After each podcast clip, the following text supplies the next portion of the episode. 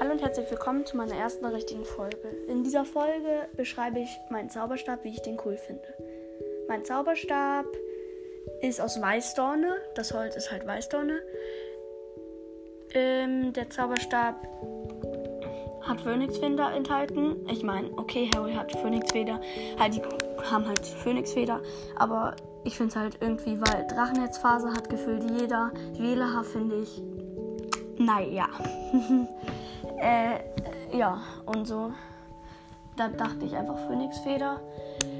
Ähm, ist etwas passiert, aber jetzt auch nicht so. Leicht biegsam.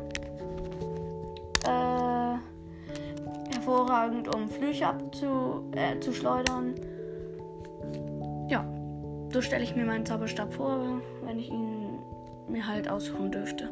Aber ähm, wie man ja weiß, der Zauberstab sucht sich seinen Besitzer. 嗯哟照照